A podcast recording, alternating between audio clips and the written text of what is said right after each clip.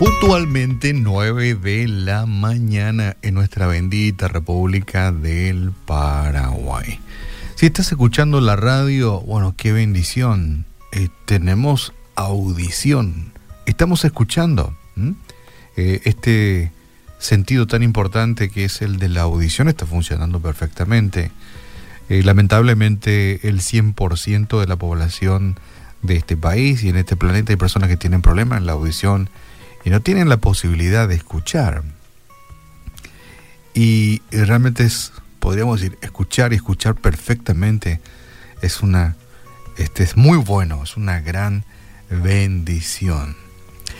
Y lamentablemente, eh, si trasladamos el hecho de que tenemos la posibilidad de escuchar y si lo trasladamos en el ámbito espiritual, por supuesto que quienes conocemos a Cristo, eh, ya sea muy profundamente o vagamente, deseamos que las demás personas también eh, puedan conocerle a Cristo y, puedan eh, conocer cuál es su voluntad.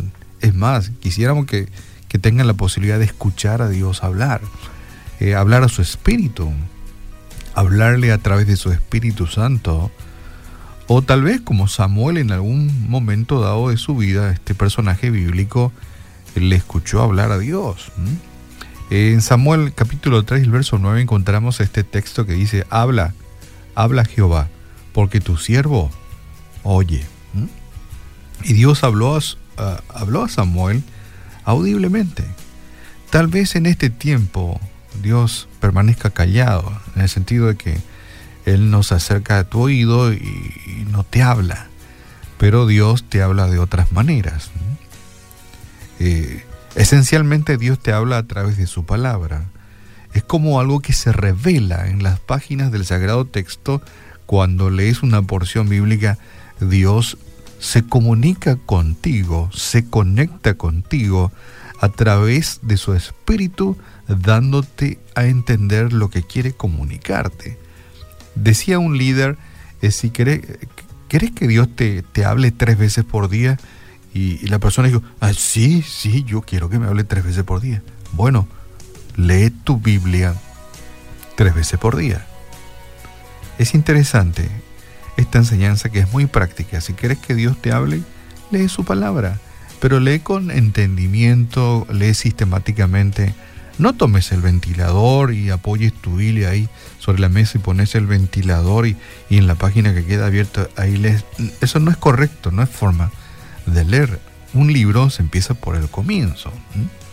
No, te estoy diciendo que empieces a leer desde Génesis, pero si abrís las páginas del Sagrado Texto y empezás a leer, a leer por ejemplo, Mateo o Juan, que son los libros que más se, eh, se recomienda eh, eh, más aún al principiante o al que se inicia en la lectura de la Biblia, y Dios te va a hablar. Te aseguro, porque me ha ocurrido a mí, y le ocurrió a todos quienes al leer el sagrado texto se quedó sorprendido de, la ignorancia en el área espiritual o del desconocimiento que tenía de Dios.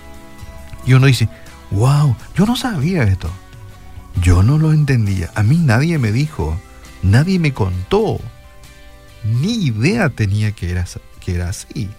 No sabía que del amor de Dios, de la vida de Cristo, de su ministerio, bueno, tantas cosas uno se entera cuando abre la página del Sagrado Texto y Dios nos habla a través de su palabra.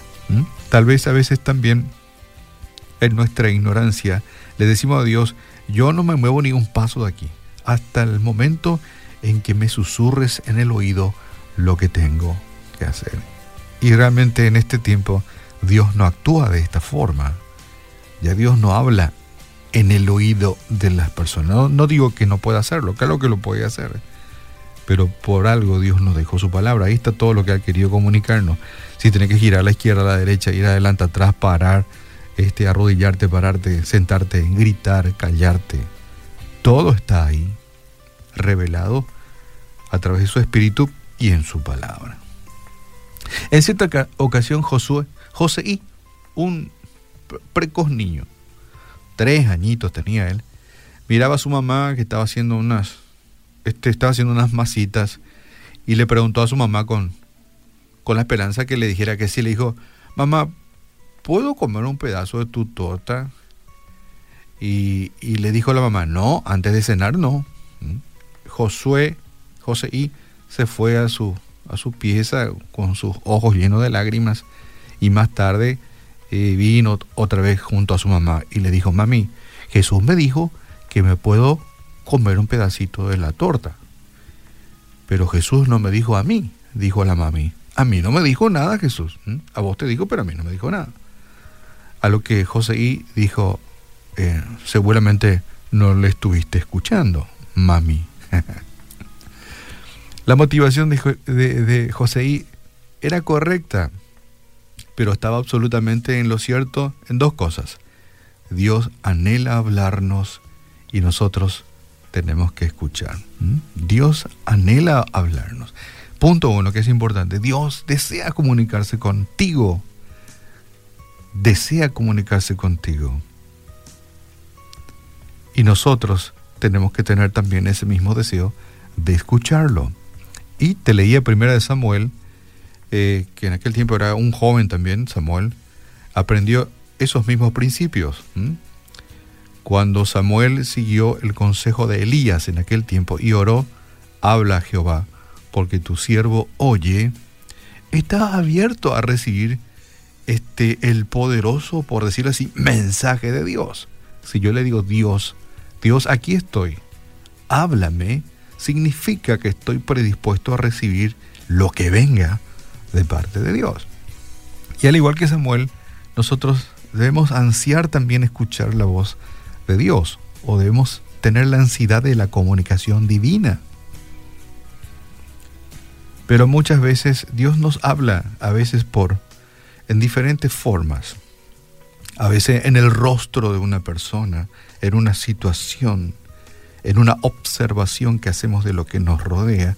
Dios quiere comunicarnos eh, su deseo, pero no entendemos, no discernimos su comunicación. Y Dios habló a Samuel audiblemente en aquel tiempo. Hoy nos habla por medio de su espíritu a través de las escrituras. Nos habla por otras personas y por las circunstancias que se presentan en la vida. Varias veces uno asumió una reacción porque creyó esto viene de parte de Dios. Una persona que te, dice, que te diga, tengo hambre, tengo hambre, ¿tenés algo para invitarme? ¿Mm? Dios te está diciendo, dale de comer a este hambriento. No, no leíste tu Biblia, pero Dios te habló. Dale de comer a este hambriento. Darle un vaso de agua a este sediento. Abrígale a este que se está muriendo de frío. Son las circunstancias por las cuales Dios nos habla. Sin embargo, como resultado de, la, de nuestra negligencia y de la vorágine de la vida, son tantas las cosas que trata de callar la voz de Dios hoy día toda la parafernalia comunicacional que de alguna forma opaca la comunicación de Dios. No nos tomamos tiempo de silencio o de conexión con Dios porque hay tantas cosas, eh, tan, tanto distractivos que no entendemos la comunicación de Dios. Es decir, nuestros oídos se han vuelto sordos, nuestros sentidos están eh, inundados de otras señales y dejamos de lado la comunicación divina. Así que es como que necesitamos una especie de audífono espiritual hoy día para entender la comunicación de Dios. Y en la oración de Samuel, este dijo, habla porque tu siervo oye. Y esa humilde actitud es una verdadera ayuda para los que están espiritualmente sordos. Debemos hoy día de tomarnos un tiempo, de oír el sonido del silencio. Me gustó esta frase, oír el sonido del silencio, porque ese gran barullo que hoy día hay en nuestras vidas ensordece la voz y la comunicación de Dios. Ya no tenemos tiempo para escuchar a Dios, porque hay tantas cosas que demandan nuestro tiempo. Y si haces un análisis te vas a dar cuenta de cuánta información te llega por, por segundo a tu mente y a tu vida, que de alguna forma opaca la comunicación de Dios. Oremos, Padre, en el nombre de Jesús. Hoy te damos gracias porque tú, aunque tal vez no te prestemos atención a cada instante y a cada momento, te comunicas con nosotros. Gracias porque en tu palabra entendemos y encontramos todo lo que tú nos has querido dejar, lo que nos has querido comunicar, lo que nos has querido enseñar. Ayúdanos a percibir de esa forma y entender y comprender que en tu palabra encontramos tus enseñanzas y que tu espíritu nos enseñe, nos revele tu comunicación y tus enseñanzas. Dan, danos ese espíritu sediento de comunicarnos contigo. Ayúdanos a apartar tiempo para entender lo que tú quieres comunicarnos y saber lo que tú deseas comunicarnos. Ayúdanos, Señor, a desprendernos de aquellos barullos que de alguna forma eh, tratan de impedir que nos conectemos contigo. Ayúdanos, Padre, a ser sensible a tu voz y querríamos decir como Samuel, Padre, háblanos que tu siervo está dispuesto a oírte. En esta mañana oramos en el nombre de Jesús. Necesitamos más hombres y más mujeres sensibles a tu palabra, a tu voz. Hay una frase con la cual podemos rematar esto. Dios habla por su palabra. Dedica un tiempo a escucharle. El que tenga oídos, oiga.